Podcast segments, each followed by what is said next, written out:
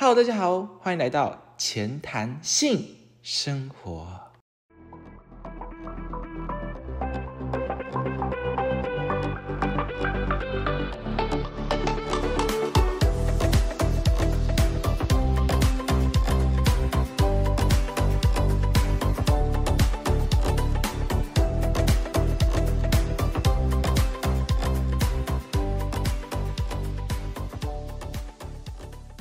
今天是第十二集，我是主持人 Jimmy。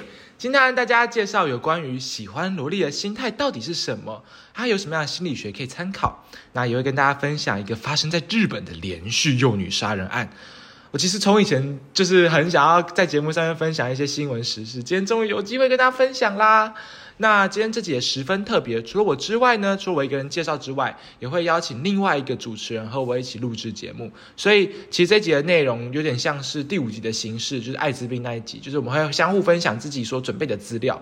那么事不宜迟，我们就马上来邀请今天的另一位主持人来做一个自我介绍吧。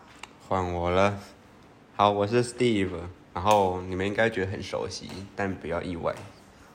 怎么样？你是不是来过啊？听听这个，哎我没来过啊，最好是啊。我第三集吗？第三集是第三集来吗？是吧？因为第三哦，对，第三集，反正就是四国中跟高中的大小事的时候来过。就那个啊没错，我们 Steve 其实有来过我们的节目哦。好啦，那他会今天会跟我们一起就是分享有关于这些萝莉，哎，到底是什么？然后跟他的为什么会喜欢萝莉的这个心理学的分析。对，我们对今天要一个非常科学、非常理性的态度来讲这件事情。没错没错，所以大家不要觉得是啊萝莉有点恶心，或是觉得有点小变我们会打破你们的想法，打破你们想法，OK 吧？好啦，那我们就马上来进入正题喽，Go！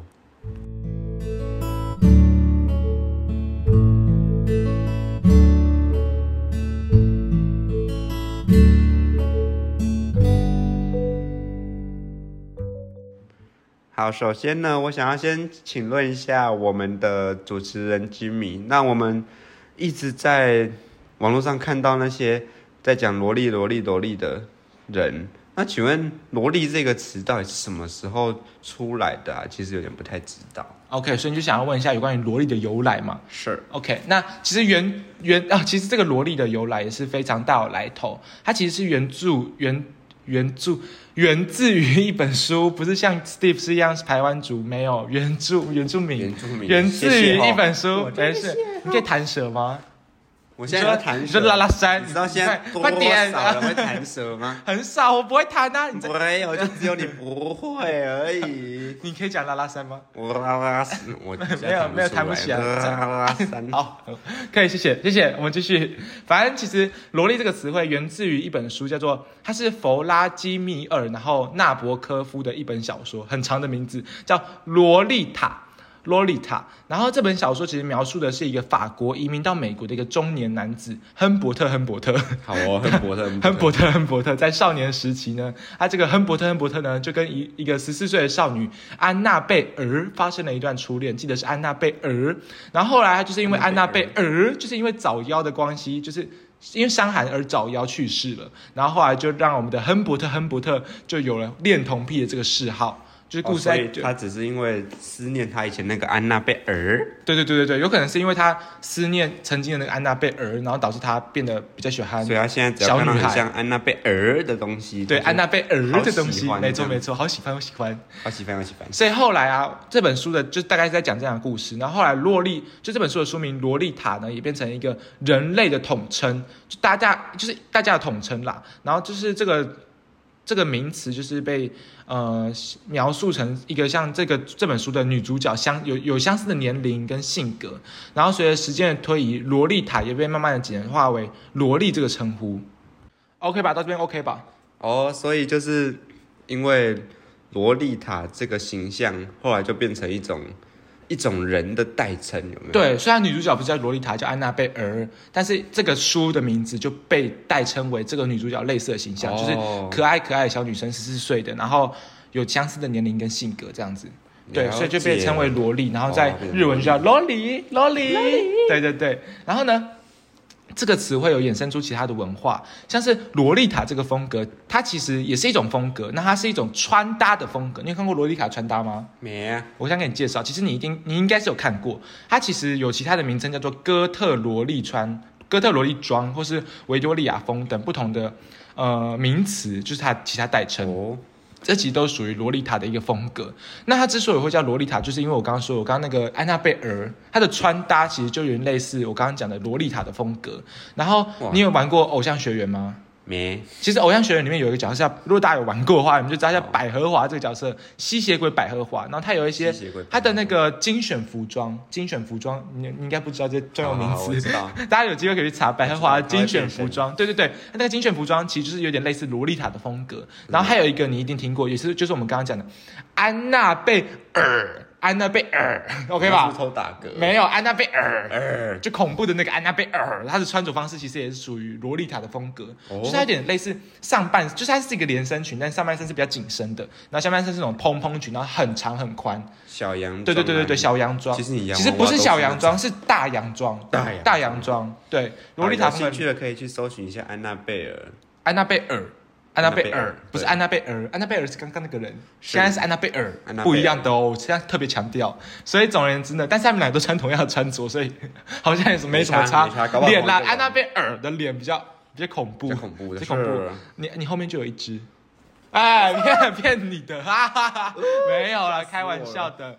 好了，所以总而言之，大家有兴趣可以查一下，哎，洛丽塔这个穿着到底长什么样子。好，那我们之后也会把洛丽塔这个穿着风格放在 IG 上面现动，让大家可以欣赏一下。是 Jimmy 穿的哦。不是啊是，不是不是不是是哦 Steve，Steve 会穿。我没有要穿。Steve 说他要穿安娜贝尔的穿着，然后长，因为他长得跟安娜贝尔很像，你最好你才长跟安娜贝尔很像。我好怕哦，救救我，救救我！是。好啦，所以总而言之，我们现在已经知道洛丽塔是一种风格，然后它是一种当代的时尚风格，是一种服饰的风格。然后严格的意义上，其实它是属于萝莉的一种次文化。所以其实演变到现在，萝莉不一定要穿着洛丽塔风格，而是说它只要是对对对对对，只是它从这个词汇重新定义了，就是它只要是可爱的，我后面会慢慢的讲述。它其实现在是可爱的女生，其实都可以叫就是萝莉这样子，就不一定要穿着像是我们刚刚讲那个洛丽塔的这个穿衣风格，但是有穿才是最好的，就是最经典的萝莉这样子。最 OK，最经典的。哦好那现在的萝莉是怎么样呢？现在的萝莉吗？现在萝莉呢，其实我们可以讲一下现在萝莉的定义。那这个定义比较偏向我们日本动漫或是我们日常生活中指的那个萝莉的一个定义。那我们现在讲一下。哦，它其实有四个定义哦。第一个就是年龄通常是十到十六岁的女生，十到十六岁的女生，然后身高通常身高通常是一百三十公分到一百六十公分，而且通常一定要比那个喜欢萝莉的那个对象还要来的娇小。就假如你今天是一个一百五十公分的男生喜欢萝莉，那通常就要比一百五十公分再来的矮一些。怎么会有一百五十公分的男生呢？你现在是歧视吗？你现在歧视？啊你现在歧视性人家不可以一百三十公分，哦不，一百五十公分嘛，一直贬低那个人的身高。哎没有啦。好，第三点呢，就是他要有一个第二性征的发育，也就是呃，第二性征的发育就是他可能要有一点有性能力，或者说他的乳房是有点呃，就是隆隆起的。但其实乳房的大小是有被大家在萝莉上面定义是有被议论的，就是有些人会觉得说要平乳才是萝莉，但是有些人觉得说，哎，比较嗯。就是大的乳房也可以是萝莉的一种，就是大家就是会议论这件事情，但今天不是我们主要讨论的议题，这是属于呃动漫界的人再去讨论的，对啊。没错。那最后一点呢，就是要长得非常可爱啦，毕竟要是可爱的小女生才可以当萝莉嘛。了解，没错没错，如果大家如果今天是一个小学生，那可能哦，男生是一百三，然后六年级，嗯嗯，然后女生是一百二，然后五年级，120二五年级，我有点恐怖，啊反正就一百二，一百二也太矮吧？然后呢，那一百二一年级，那一百二年级嗯那男生是喜欢萝莉吗？没有要看那男生喜不喜欢那个一百二一一年级那个人啊，他喜欢他吗？他二年级，二年什么意思？那如果那个男生二年级，那个男生二年级然后喜欢那个一年级女生，应该不算吧？就是年纪没有差很多啊。所以我也不确定，他如果今天是喜欢萝莉，然后喜欢一年级的小女生，OK 啊。但是二年级会有喜欢的感受吗？这就要去探讨我们上一集第十一集聊那个爱到底是什么。我不觉得，我不知道会会不会有人早熟到十，大概还没到十岁就已经有爱的那个想法了。嗯，就感觉那时候的爱应该都是比较偏，就是假的，就玩玩而已。哦，对对对啊，所以我觉得那时候应该也，我觉得那时候应该也没办法太去认清自己是不是真的喜欢萝莉这件事情，可能要等他长大一点。可是听你这么讲，感觉就是，如果你是喜欢萝莉的话，你要跟他差很多年纪。其实我自己是这样认为，因为我自己呃认识的喜欢身边喜欢萝莉的朋友，他们也是比较喜欢差跟自己差很多岁那种小女生。对对对对对，哦所以我觉得可能是真的要差一点年纪，但也可能不一定，就要看每一个人不同。但主要就是萝莉这个定义，就是我刚刚讲那四点：长得可爱啊，然后年纪跟呃身高上面都有一些限制，还有她的那个呃第二性征的部分，都是反萝莉的一些定义。只的，没错，小只的女小生。只的，好，那其实萝莉到发展到现在已经越来越自由化了，有时呃，其实也不一定要是可爱或娇小女生，或者年纪也不一定要是十岁到十三岁，可以是超过一百岁的女生，你懂吗？可以超过一百岁，为什么？但那种比较通常发生动漫里面，就动漫哦故事里面，你刚刚那偶像学会那是什么？五月花，不什么五月花，那卫生纸啦，五月花是百合花，百合花，百合花女王吸血鬼的呢。对啊，所以她是吸血鬼，所以她不是。对啊，她就是吸血鬼，她就是已经，对她就会自称，应该没有，反正她就自称说她已经活了几百岁这样子。哦，那通常为什么我们会把动漫角色里面的萝莉，呃，描绘成吸血鬼或是其他的样貌或者其他的形态？它这样不符合狭义的萝莉定义耶。对它这样不符合，哦但是为什么？就主要是我们要讨论到一个新的词汇，叫做合法萝莉。就假如今天呃那个作者把这个萝莉角色画成超过几百岁，或者已经大于十八岁，但是还是长得很可爱、很娇小的话，那这样子读者就可以，就是那个阅读的人就可以觉得说，呃，他已经超过十八岁，已经是合法的，我可以跟他产生一些不管是性行为，或者说结婚啊，或者说谈恋爱，都是不会被局限的。哦，就可以让我们的读者或是让我们的观众可以更有那个欲望去做一个想象，因为你知道，现在法律规定就是没办法跟十八岁以下的小小女孩去做一些其他事情嘛，就不管解对啊，这样一定是犯法的嘛，所以通常就是会把它设计成已经超过十八岁，这样才可以达成一个合法的一个部分。我觉得其实没差。什么意思啊？你政治不正确？不是，什么意思？不是什么？不是什么？你觉得十八岁以下的女生你 OK？No, no, no 你觉得是可以做的那不然什么意思？你讲就是呢，他们看起来都差不多啊，他们看起来年龄都差，就算他现在是几百岁，然后他是很娇小的，啊那你觉得他会是，哦你觉得年龄就是不会？对啊。为什么要把它弄成年龄很大？我其实还是没有，就是年龄很大的话，年龄超过十八岁的话，这样子读者就可以觉得说，哦，可以了，就觉得说，哦哦，他是一个合法的对象，就我可以合法对他产生性行为，你懂吗？又或者是，哦。其实台湾法律是有规定，你不可以去创作十八岁以下的孩童、儿童的一些，不管是动画、影音，或者说一些作品哎，对所以，如果你今天把这个角色塑造成几百岁，他只是长得比较可爱、比较娇小一点，哦，这就是这样就可以卡一个 bug，对对对对对，哦这就是卡一个 bug。我今天把动漫角色设计成这个超过十八岁，我就骗人，就我都已经超过十八岁啦，然后我就可以创作一些色情的一些东西，这样就不会触犯到法律，是不是很厉害？了解。对，我觉得我们聊有点太扩越，我觉得如果律师或是什么。你知道议员听到我们聊这个部分，他可能就会去修改法律，所以不可以再聊下去了。哦不可以再聊哎，没有啦，没有啦，这好啦频，道等下就会被那个被延上。对，没有啦。那我们其实说了这么多萝莉的定义之后，我们要来探讨，哎，今天的主题到底为什么我们会有人喜欢萝莉？那他们喜欢萝莉这个心态到底是什么样？这个时候我们就要邀请到我们的 Steve 来做一个介绍喽。好，大家好，我是 Steve。那今天呢，我要来介绍喜欢萝莉的心理学分析。那我们今天知道有萝莉控，对不对？那萝莉控它为什么会产生这样的想法？那它为什么会有这样的特征？那我们今天根据网络上查到的大大量的资料，那我们来分析以下的结果哦。我们发现呢，萝莉控它首先会有退化作用的部分。退化作用就是今天你面对到大量的压力的时候，我会想要使用小时候的招数，叫做逃避。哦，你有没有试过在小时候的时候跟妈妈说：“妈妈，我请假，对，就是我不想想去上上学，就是我想要请病假。找借口嘛。好，不要再假装了。”好白痴。好，那你今天产生这样的状况，是不是很像说，哎、你今天就是退回小朋友的那种感觉？没错你，有种退化的感觉。你今天从皮卡丘退化成皮丘，嗯从小火龙退化成奈米龙，好，奈米龙不知道是什么东西。那你今天这种行为叫做退化作用，懂吗？嗯哼，那退化作用会产生什么结果呢？就是你会很向往你那个小时候的纯真可爱的那种感觉。了解。那你就会间接的呢喜欢上这种小朋友、小女生，甚至是小女生，那就会变萝莉控的可能。那第二点呢，就是关于对成熟女性的恐惧。那我如果呢，假设假设对我妈妈感到恐惧，这是假设。没有，我真的对我妈感到恐惧。她每天午餐都让我感到恐惧。哎、你今天午餐吃什么？我妈便当啊，哦，可是我没有我妈她把猪肉夹在金针菇里面，然后我咬不断，然后为我咬不下去，太硬，这是什么神奇的料理？太硬了。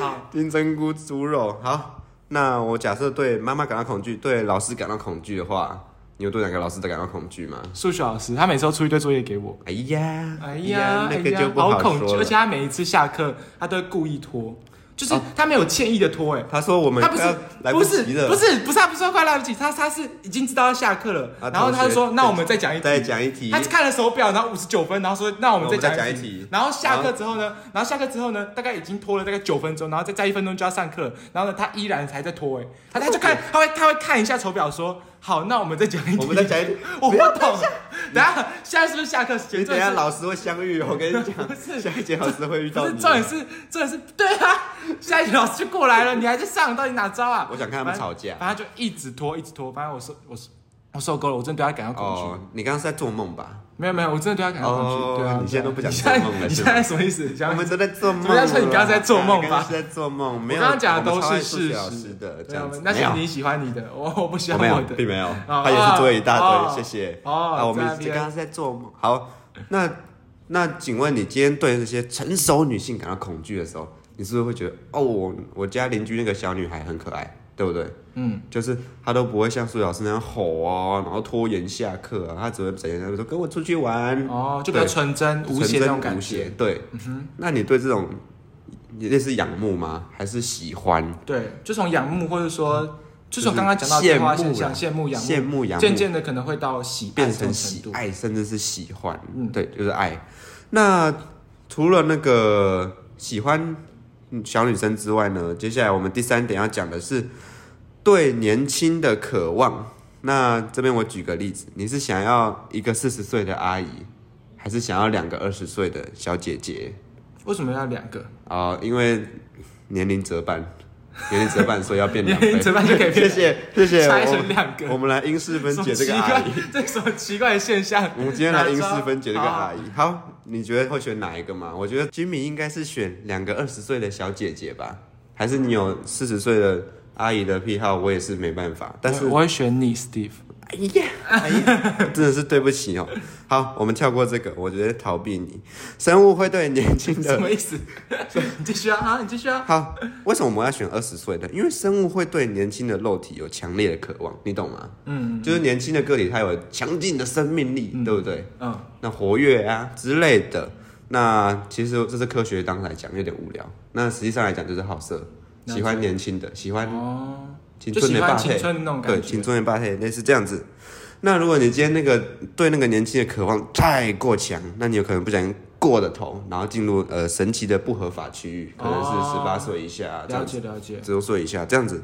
嗯，那除了这个之外，再来是抗拒成为大人，就是认定说大人很肮脏啊，就是很讨厌，机斗角对啊，整天在那边勾勾心斗角，真的是。那我觉得那相对的孩童就是很可爱啊，就是完全没有勾心斗角啊，他今天不舒服就是不舒服。可是国小生都会互相霸凌来霸凌去，哎你觉得那种霸凌是恐怖的霸凌，还是很可爱的？哦。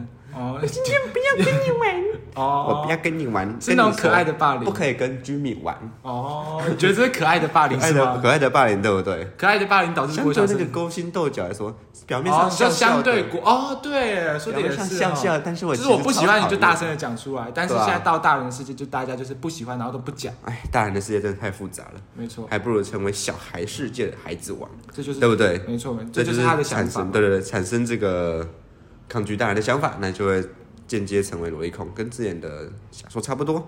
呃，再来是对老化的不安。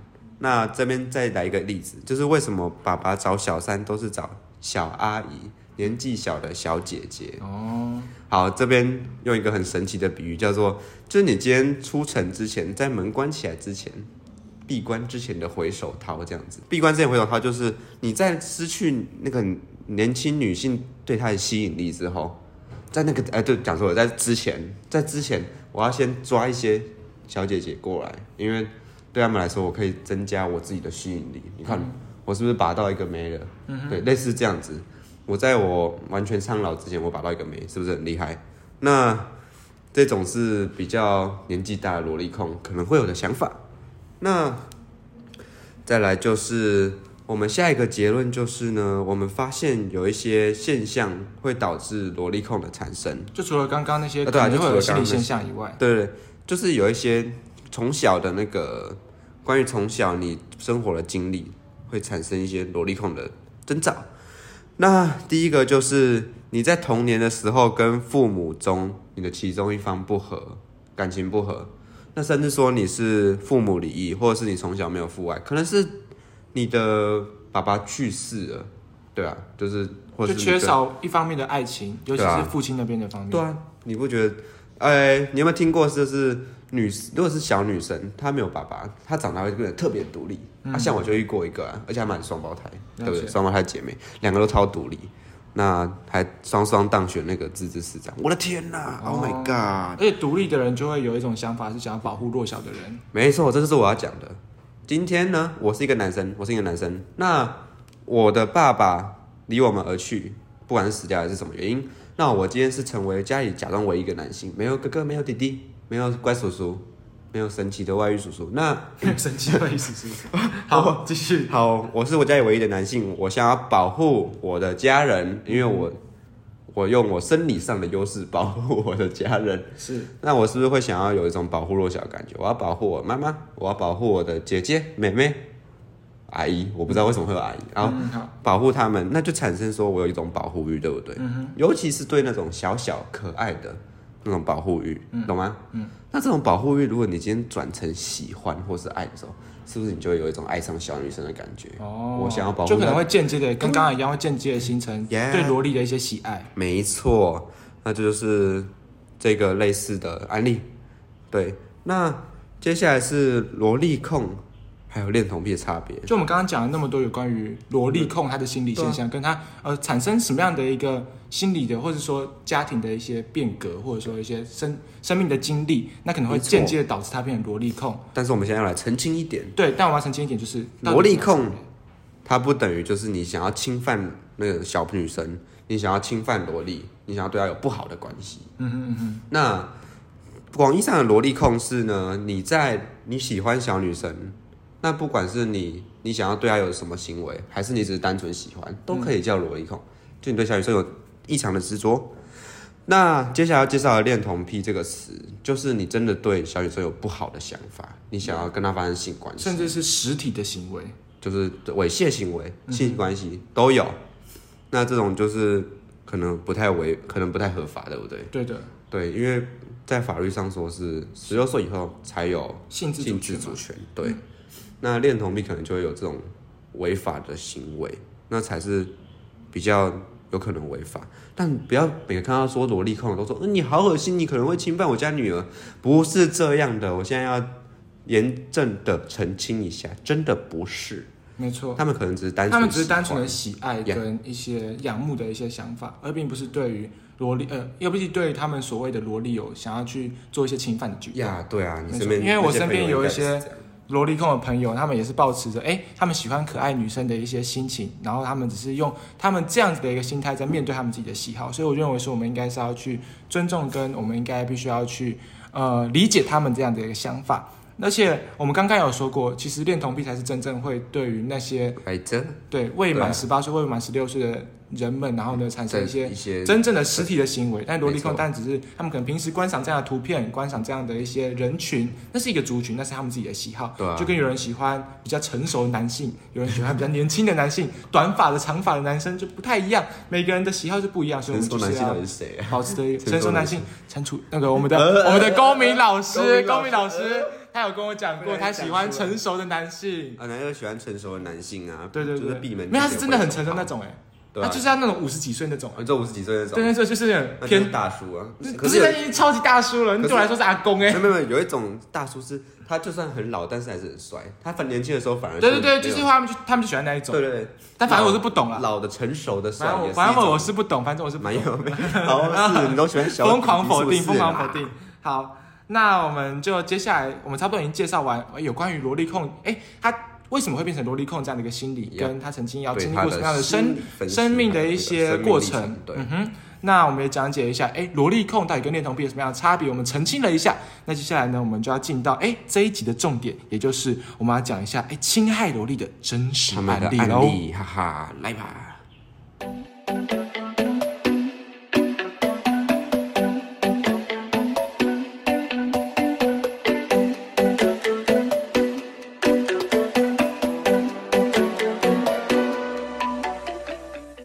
好，那今天的案例呢，我帮他取一个标题，也就是“御宅族犯罪案，宫崎勤东京奇遇险连续幼女杀人魔，只希望自己阿公能复活。” 好，那因为呢，我们在录这一小段，就是我们真实案例的时候呢，我们的另 Steve 的另外一个主持人，他就是感冒生病发烧了，所以他就没办法参与这一小段的录音。但后面的他听完这故事的感想呢，他会再接续来讲他自己的感想。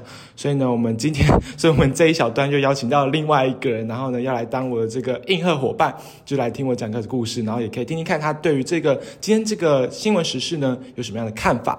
那我们就马上来请一下我们这个临时来宾来做一个简短的自我介绍吧。大家好，我是 banana。我刚其实要写英文考卷啊，但直接被居民拉过来，我有小尴尬，小尴尬。好，那我们等下呢就会请我们的 banana 先生呢听完我讲完这整体案例，然后呢会把哎我自己的想法跟这个案例的发生的过程细节呢都讲得很一清二楚。你准备好了吗？还没，你 你好，那我们就直接进入这个新闻时事喽。好，那这起案例呢，它就是发生在一九八八年到一九八九年的东京埼玉县。那那个时候呢，就先后发起了四起女童被绑架并且谋杀的案例。这四个女童呢，就皆是被你知道勒紧给勒死的。然后主谋的这个宫崎勤，他当时就是幻想说，只要把这些女童给吃掉的话，就可以让他的死去爷爷复活，所以非常非常的惊悚。你一直露出那些表情，请问你什么意思？我突然想到悠悠台姐姐、香蕉哥哥，什么意思？为什么他们吃小朋友都是他们长生不老术啊。他们吃小朋友？对啊，他们吃小朋友。什么意思？就你不知道悠悠台就是香蕉姐姐那个草哎香蕉香蕉姐姐，香蕉哥哥，不可能，草莓姐姐、香蕉哥哥，他们吃小朋友就是保持他们这个长生不老。自 己这么他们自己说的，他们自己讲，吃掉吗？他们把跳舞跳不好的小朋友吃掉啊。屁乱讲话！你下次自己去找新官，真的有。真的吃掉，屁乱讲哦！我不想被悠悠抬告哎。好啦，我们回到这个，我们要正题。反正我们今天宫崎勤他吃女童，是为了他自己死去爷爷复活，不是要让自己保持永葆青春。好，然后就连续犯下这四起令人心寒的恐怖罪行。然后宫崎勤在一九九七年的四月被东京的地方裁判法院被判处了死刑，也在二零零八年处决了。所以其实距离他犯案到他被处决隔了十八年，所以台湾执行死刑的时间也是，呃，日本执行死刑时间也是隔蛮久的。就是有人在骂台湾隔很久，但其实日本也差不多。好，那这起事件呢，不止让日本更重视儿少性侵的这个法律条文，更是打击了很多动漫产业。因为其实宫崎勤呢，他是一个动漫狂热分子，大家俗称的御宅族。他平时会看很多有关于动漫相关的东西，然后他犯了这个案之后，警察去他家去搜索他家的一些呃用品，例如说他的一些收藏之类的，在调查证据的时候，也发现说他家很多有关于动漫的 CD 片啊，或者说一些周边之类的，或者是一些一些虐待动物的一些 CD 影音之类的东西，就宫崎勤家收到蛮多，甚至有三千多个。好，所以因为他喜欢动漫的这个缘故呢，所以当时其实。御宅族或是萝莉控啊，或是恋童之类的词汇就被冠上了犯罪的一个有一个连结，这样子导致日本呢其实会把御宅的这个兴趣跟儿童性侵犯罪的这个事情扯上关联性，然后日本的动漫产业因此大受打击。但是我们现在就来探讨说，哎，喜欢萝莉或动漫角色真的就是变态，真的会对社会造成影响吗？到底是不是真的？那我们就来先厘清一下，哎，宫崎勤这个人他到底有什么样的背景？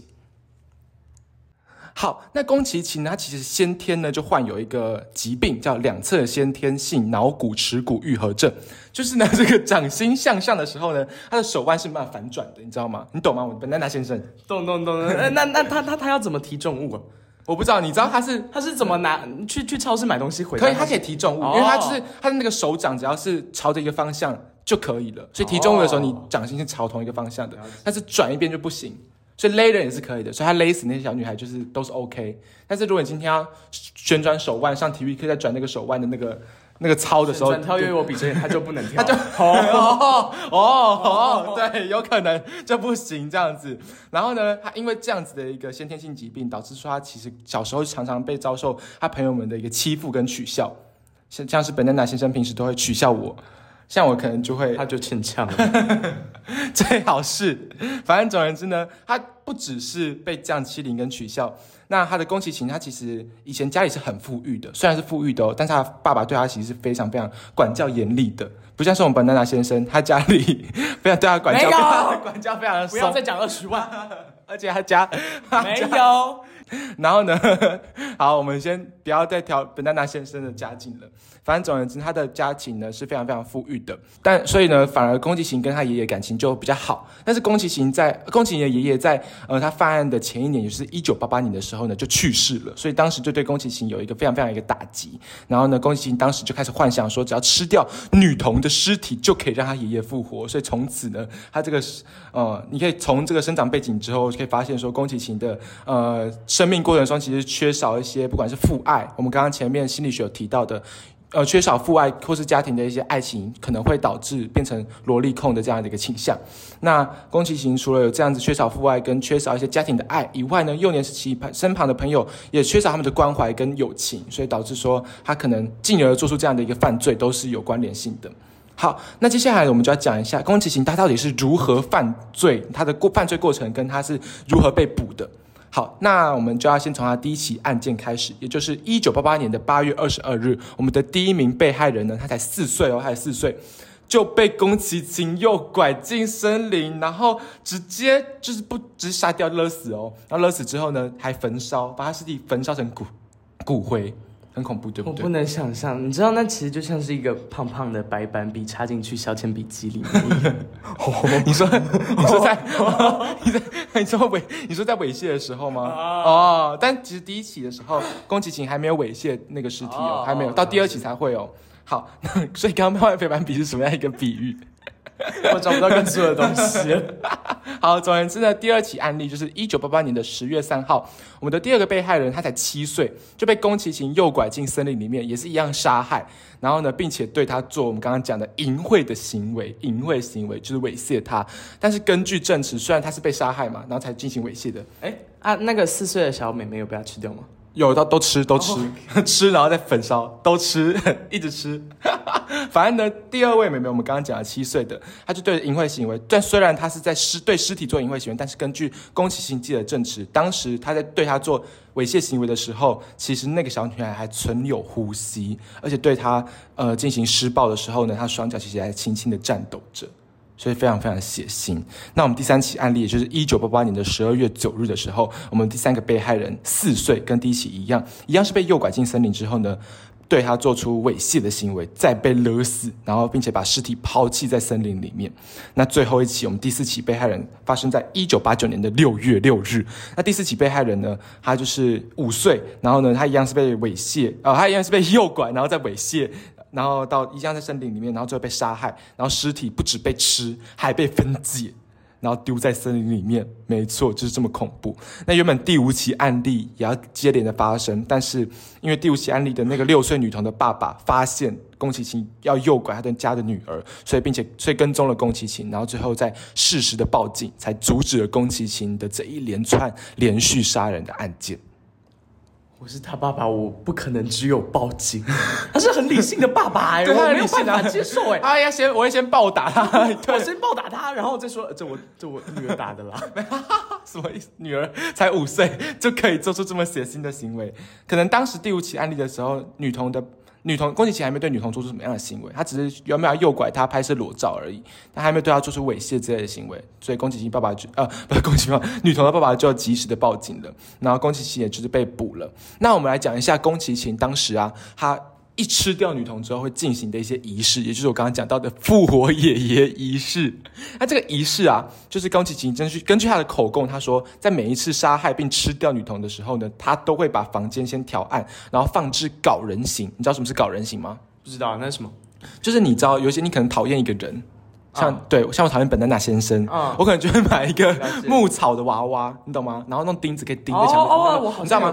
牧草娃娃就是用日本动漫很常出现那种诅咒人的娃娃，他是会收集他的头发、指甲什么的。对对对对对，但宫崎没有，他只是拿了搞人形出来，然后呢，并且戴上他的黑丝头巾，然后点上几根蜡烛，开始上双手会上下的挥。头巾是什么意思？有特殊癖好吗？我不知道，听起来很性感哦。他听起来是想被绑的哦。宫崎把我绑起来，什么意思？没有这个癖好，反正双脚就是双手就会上上下挥动，然后举行他的举行他的祖父复活的仪式，就是非常非常恐怖。那我们刚刚其实前面有讲到，宫崎勤平时是一个非常热爱动漫的一个宅男，他的家里呢也收藏非常多有关于动漫相关的影音作品，还有一些血腥虐待动物的一些影音，像是当时日本就出品一个呃 CD 片，是在记录一个就是虐待那个仓鼠的影片。然后当时宫崎勤就是在他家发现这个影片之后呢，那个公司都停产这个虐待仓鼠影片了，就原本都还在继续。所以我不知道为什么日本当时会生产这样子的影音内容。反正宫崎平时都会看一些有关于虐待动物的一些影音内容。好，那加上他喜欢动漫，所以当时的媒体就会借由放大“御宅族”这个标签，然后来让哦他们觉得说，原来御宅族跟犯罪是有连结性的，然后进而导致说日本动漫产业是大受打击。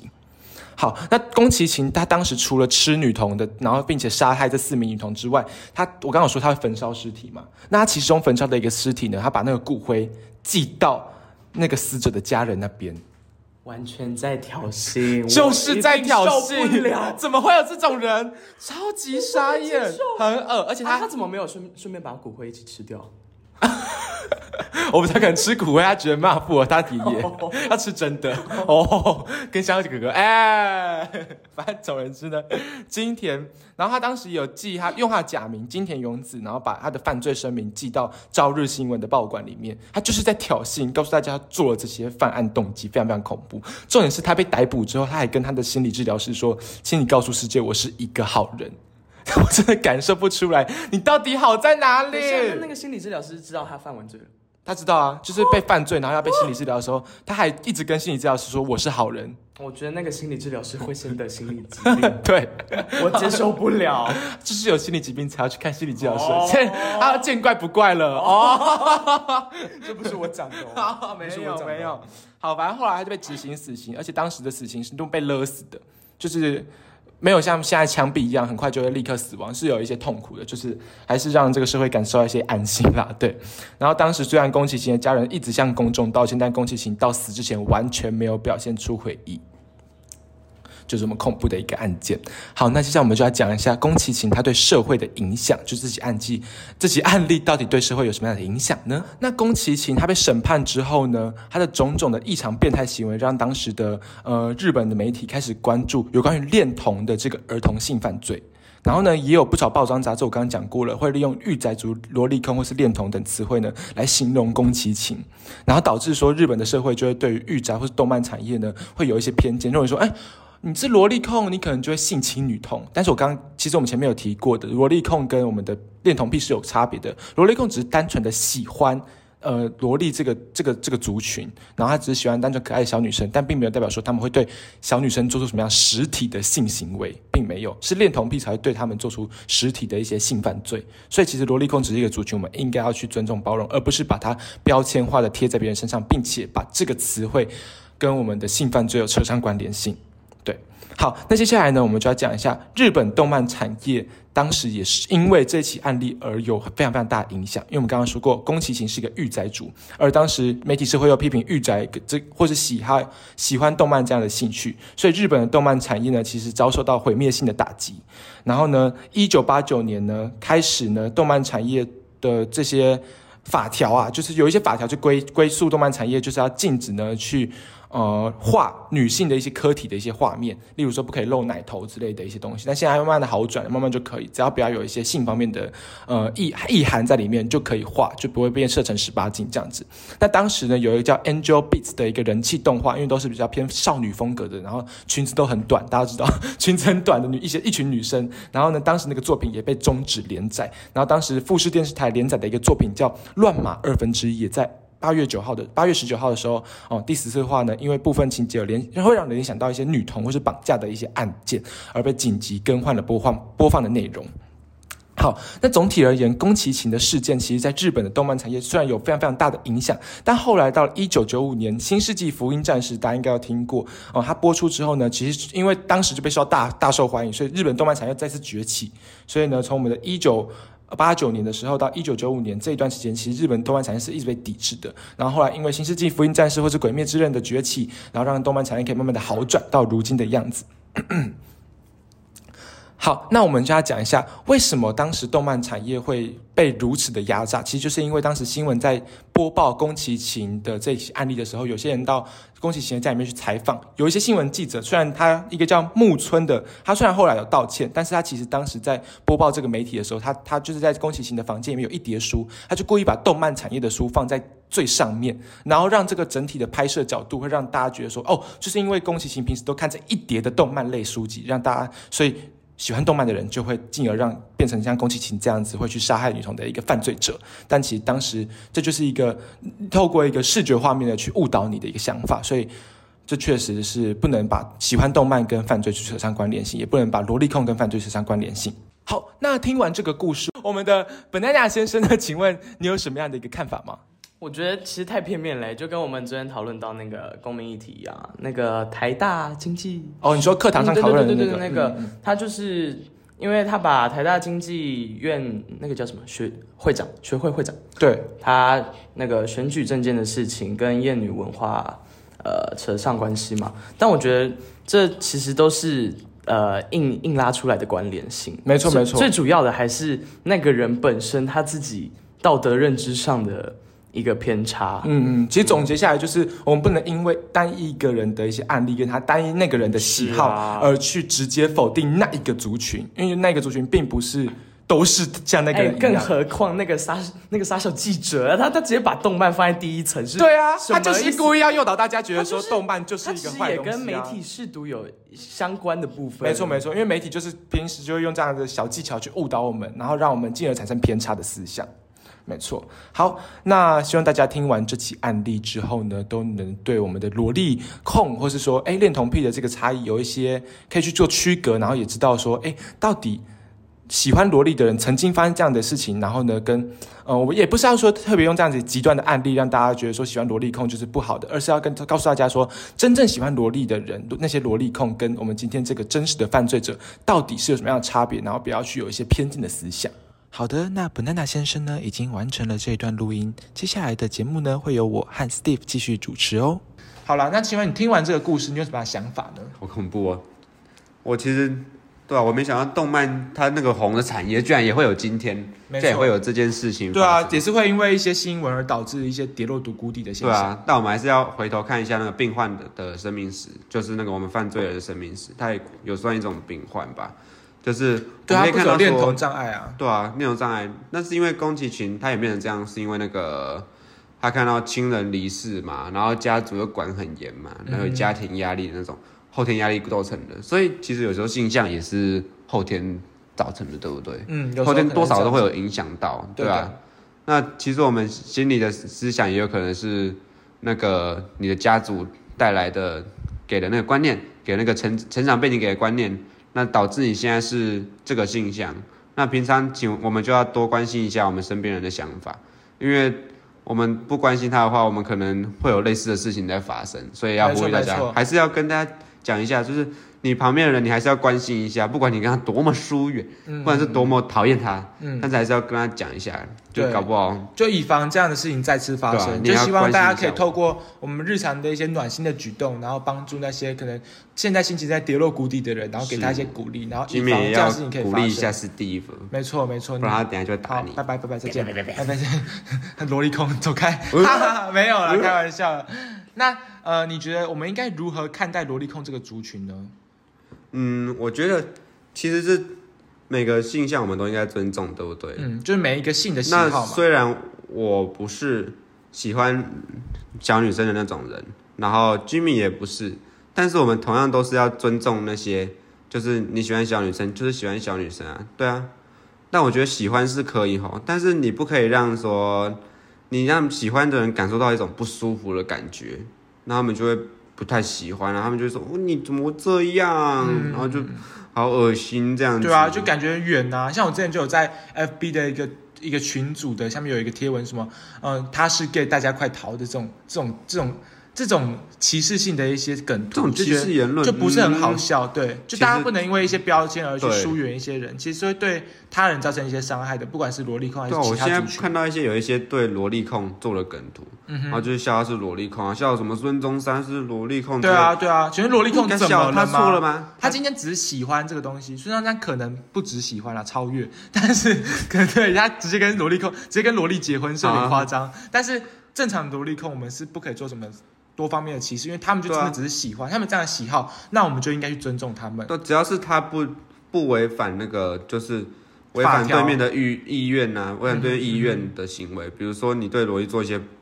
不真的是性侵害或者性骚扰的行为对。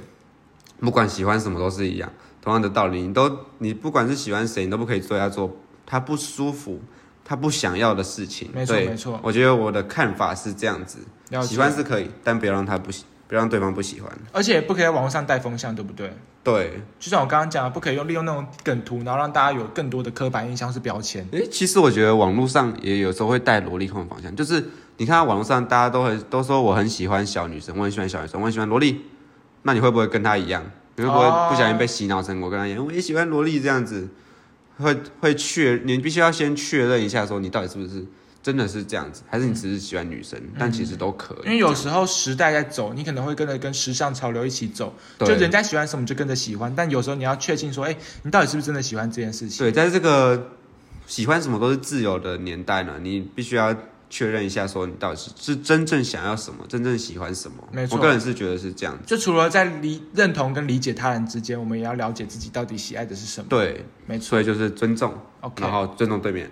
对其实那我个人的见解其实就是我刚刚讲了这么长串的故事嘛，我自己的见解就是呢，呃，我们我是今天带给大家这么极端的一个案例，不是希望说大家对于喜欢萝莉啊，或者说其他的性癖好有偏见，因为我个人就是最不喜欢对于一些性方面或者说一些癖好有偏见的，所以希望大家我可以透过这个故事对我最忌讳这件事情。那我也希望大家可以透过我今天不管是介绍萝莉，让大家对萝莉的由来啊，或者说对萝莉的这个历史故事，或者说哎它发生什么样的案例，有更多的理解。因为你今天理解了这个族群，你今天理解了这个东西，你才会慢慢的去消解掉你原本对他的标签嘛。对啊，你要先知道他他是他到底是什么？他是好的东西之后呢，你才可以知道。是，对，所以我今天虽然知道一个这么极端的案例，但你可以发现说，这个案例它的背后，他这个犯罪者他的背后，他其实是有不同的家庭背景的而且他的想法跟他认为可以对待呃小女生的这些行为其实不一样的。对，就正常的萝莉控或是正常喜欢萝莉的人，他们知道说怎么样的行为是可以被法律接受的，怎么样行为是不会违法的，他其实并不是一个犯罪者，不会像今天这个极端案例一样。所以希望每个人都这样，没错，没错。所以希望大家可以不要被这些标签，或是不要被这个极端案例给影响，或是带掉风向。没错。而且每一个人都有自己的性或是一些爱方面的喜好，那我们当然要保持着。不一定要是尊重，我们也可以是用认同的方式去认同他的想法。嗯就你不一定要呃，可能低下头来尊重他，或是说要感觉高人一等或低人一等的感觉去尊重一个人。你可以是以平等的方式去认同一个人。对对，你不一定要包容他，因为他不一定需要你的包容，对你对吧？你你你只要认同他的想法就好，你只要你可以去，你可以去透过去自己私底下查网站的一些资讯，然后去理解说他到底是喜欢什么，他的兴趣到底长什么样子，然后不要对他抱持有他呃太苛刻的对，偏见。觉得不要对对对不要太对对。排斥，不要帮他对对对啊你很恶心，你很怎样，对对对对，不要因为你自己不是那个人，然后你就排斥跟你跟你的异类，对对对对对，就是要去多包容不同的人，因为这个社会上就是这个样子。你今天分组，然后分到一个跟你个性不合的人，你还是要去想办法跟他相处嘛。我们欢迎来到第三集的啊国中与高中的差差别，我们就讨论到分组的？部分。没有，我都是爱，我爱全世界 世界上每一个人，弄包容，哦包容大家。对的，没错。好啦，那更不应该把这样的心态用在我们的萝莉控上面，就是不应该要弄弄认同的方式去认同每一个族群。我是这样认为，这样子，这样就可以减少我们不是说你要变成那种人，对，不是说你要变。成萝莉控你才可以支持萝莉控，而是说你只要认同，你只要理解，哎，今天这到底什么东西就可以了。然后这样的这样的一个方式，也可以帮助社会对于特定的偏好啊，或是特定的偏见，然后都可以有走向平等的一个关键啊。那其实我举个例子好了，就是我最近有玩一个游戏叫《原神》，然后最近刚出了《原神》启动，我最喜欢玩可丽了，喜欢原神哦，我是可丽玩家啊！什么东西？他还要讲什么？他在讲什么？这是我新买的衣服，嘿嘿，可丽，蹦蹦，炸弹。你可以不要再尴尬。OK，可以，我们三二一起，三二一，来，嘿嘿嘿，我说够了。大家大有人知道这是梗吗？大家可以去查《原神启动》，你们就知道在干嘛了。反好，正其实大家都知道，不是？我受够了。我们就在我们就在节目，我们就在节目做这种事情。我们不要夜配好不好？不要拉低我们的智商好不好，不要业配不要拉低我们的，不要拉低我们的能力。我们有我们有那个付钱的，我们不要拉低我们原差，有玩一个叫原差。原叉叉神懂吗？对对对，反正最近出了一个新角色叫林叉，叫林尼啦。零叉叉尼，林尼他就是一个玩，就是有点男孩子外貌的一个角色，但是因为他虽然是男孩子外貌，但是他穿的丝袜，黑色丝袜，然后他的哦个性也是比较外向那种，然后大家都觉得说联想到的，大家对大家对觉得都会觉得说他是什么什么同性恋游戏啊，或者说什么 gay 才会玩的游戏，就很之类的，女生啊，对，很女生，怎么男生可以穿那么女生？请问一下，就是。就是我可以再随便讲举个例子，像是这个游戏《原神》也有其他的角色，就是有其他的女性也是属于比较强悍的，很威武，对，威武，强壮。他就他也也有人穿着骑士盔甲的女性将军啊，或者说就是很很很外向的，然后甚至林尼的呃，因为林尼啊自己的孤儿，然后他的他的哦收养他的收养他的一个老大，就收养他叫仆人，她是一个女生。他，就是将军啊，我记得，对对，她是他没有他叫仆人，然后他是对他是他是一个国家的那种使节的感觉，然后他是一个对对对，他是一个仆，然后他收养他，然后他就叫那个仆人，他虽然是一个女生，但他叫那个仆人父亲，哦，叫你懂吗父亲，他都叫他父亲呢，就是他们的名字，就是他直接叫他的代称是男性的然后他的个性也是比较偏阳刚的，但是这样的一个形象或这样的概念，并没有被大家给排斥，反而是一个穿着黑色丝袜，而且丝袜明明一开始就是发明给男生穿的，这样子的一个，诶对对啊对，真的丝袜跟裙子一开始都发明给男生穿的，啊到底为什么不能穿？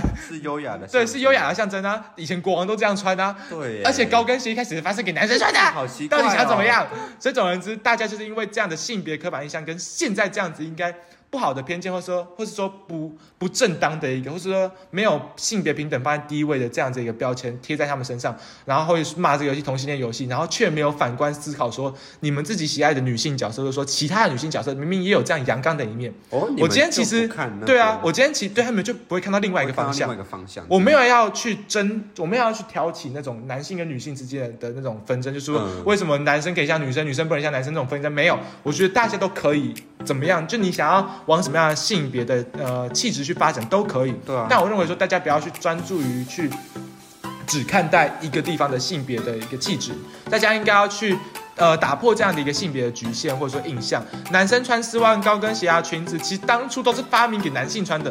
而且这东西其实只要是那一个人所喜欢的，或者说他是被有人所喜爱的，那我们就应该平等的去看待他，然后并且去认同他，然后希望我们可以借由这样的方式，然后达成两性的一个平等，然后跟哦大家都可以互相的去做一个尊重。只是说了，他又没有惹到你，他对啊，他没有惹到我。他其实就是一个跟你一样的人而已。嗯哼对啊他有这样的喜好，你凭什么去做标签化，或者凭什么去因为这样子的一个形象而去针对，然后去做一些特别的强调，这样让人觉得说自己好像备受偏见或歧视。对啊，只要他没有伤到别人或者是侵害到别人，我觉得都可以啊。没错没错，啊而且其实我想要宣扬这样子的一个两性平等的理念，也是当初我为什么要创立这个节目的一个目的。就是除了今天介绍萝莉以外，我就是希望说可以介绍萝。透过介绍萝莉的这个方式，然后把哎不同的族群的这种特色呢，给分享给大家，然后希望大家可以去做一个理解，然后去认同，大家可以去把这些族群呢都做一个平等的看待。是，对，然后往后节目主打。没错没错，我们往后也可以介绍更多的族群给大家，让大家可以做更多的认识。那你有认识之后呢，你就当然对于一些尊重或者说认同的方面，或者认识的方面，可以有更深的一些一些帮助。这样子，是，嗯哼嗯哼，对啊，我也是上 Jimmy 这个节目才知道，哦，有这些性别对这些性别有更深的认同，对，没错没错。更深的认识，对啊，有认识之后，我们才可以渐渐的去做一些包容跟认同。对，要真的要先了解他们嗯，哼。嗯，好啦，那么就是节目大概到这边啦，我们已经介绍完，哎，到底萝莉的定义什么？发生什么样的一些新闻时事，跟我们自己的看法是什么？然后希望大家可以透过一些不带标签、不带偏见，也不用去做高低下的一个差别对待，只要是认同他的想法，或者说理解他理念就 OK 了，OK 了。是的。好的，那也非常感谢我们的 Steve 陪我们一起录制今天这一集节目。感谢我们的 Jimmy。好啦，那么就下集再见喽拜拜。